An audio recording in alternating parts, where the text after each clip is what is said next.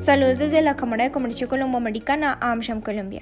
Bienvenidos a AmSham News. Estas son las principales noticias del día.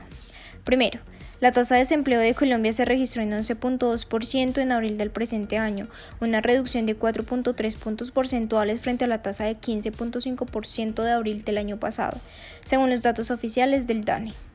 A nivel intermensual, el resultado de abril ha sido el de mayor reducción de desempleo. En los meses anteriores la variación fue en promedio de 2% y en abril fue el 4.3%. Escuchemos la declaración del director del DANE, Juan Daniel Oviedo, sobre la brecha de género.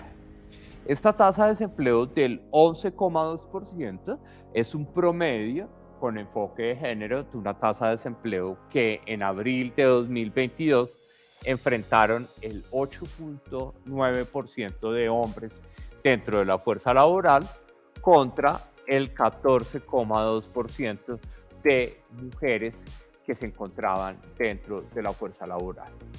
A pesar de que esta brecha pues, sigue generando preocupación, debemos resaltar que esa brecha, en este caso en particular, corresponde a 5 puntos tres puntos porcentuales, bastante por debajo de las brechas que nosotros habíamos observado en los meses de enero, febrero y marzo, que estaban entre 6 y 7 puntos porcentuales. Es decir, tenemos un ajuste significativo de la brecha de tasa de desempleo. Segundo, Hoy, el Departamento Administrativo Nacional de Estadística, DANE, también dio a conocer las cifras de exportaciones. Entre enero y abril de este año, las ventas hacia Estados Unidos se registraron en 4.521.9 millones de dólares, de los cuales 2.009 millones de dólares correspondieron al sector minero energético y 2.512 millones de dólares al rubro no minero energético, por lo que ya se empieza a ver una equiparación de los montos exportados en ambos sectores y da cuenta de la total reactivación económica que se presenta en el mundo.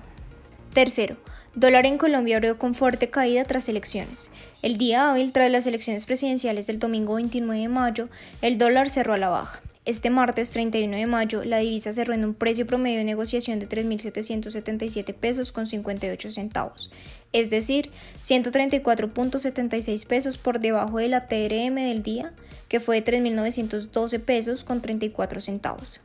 Según analistas, el dólar mantendrá su tendencia volátil hasta que exista un ganador en las elecciones presidenciales. Cuarto, Aliadas invita a los candidatos a conversar de manera franca y propositiva con sector privado.